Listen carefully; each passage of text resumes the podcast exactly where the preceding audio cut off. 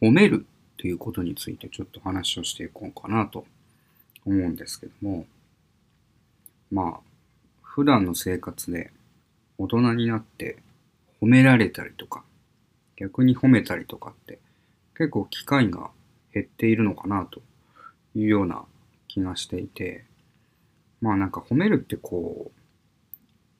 う、先生とか上の人から、えー、例えば生徒だったり、上司から部下みたいな、こう関係がある、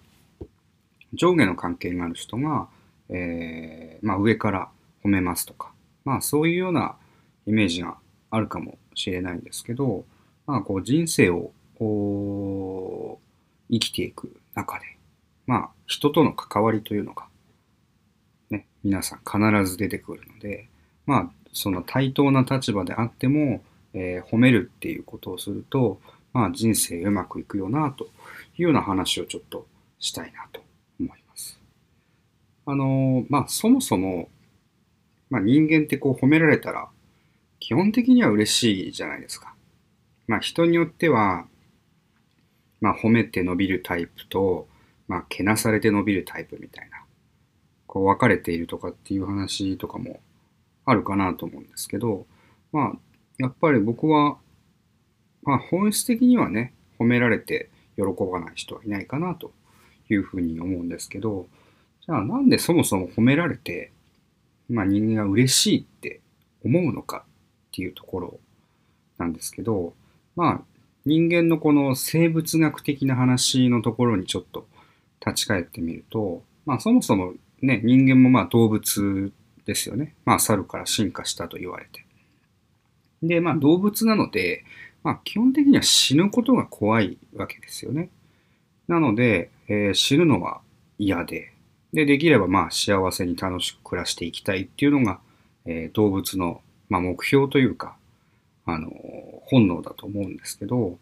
まあ、例えば動物の時代を想像してもらえればいいんですけど、あの、猿だった時ですね、人間が。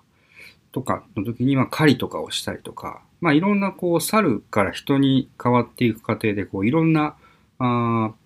えー、生きていくためにこう組織を作ったりとか、コミュニティを築いて、えー、知恵を出しながら生きていったっていう、まあ、それが文化だと思うんですけど、まあ、その文化の中で、えー、やっぱりどうしても、まあ、昔だったら今みたいにこう、何でも揃う世界じゃないわけですから、みんなでやっぱり寄り添っていかないと生きていけないわけですよね。だそんな中で、例えば、あの、自分以外の人たちが、あの、みんな団結しているのに、自分だけ一人こう取り残されちゃったら、例えば何かこう狩りをしなきゃいけない時に一人じゃ絶対にあの獲物を取ることができないとか、えー、自分はもう全然知らないようなところに例えば水があってそれを知らないと水が飲めなくて死んでしまうとか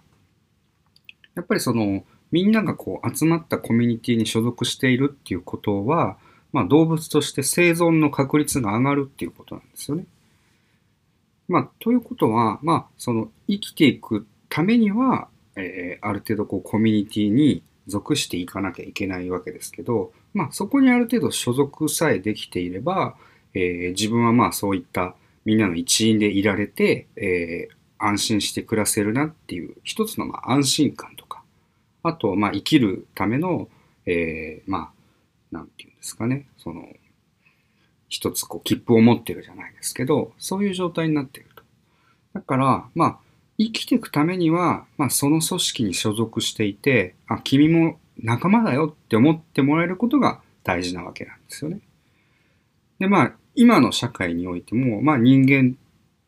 は、まあ基本的にさっき言った動物の基本の本能を持ってるんで、その時代の名残じゃないかなと思うんですけど、やっぱりそのどこか自分はちゃんとこう仲間として受け入れられてるよとか、君はちゃんとそこにいるんだねっていうふうに認めてもらえると、まあ自分がこう、危険な状況から遠のいていくっていうとこで安心感が得られる。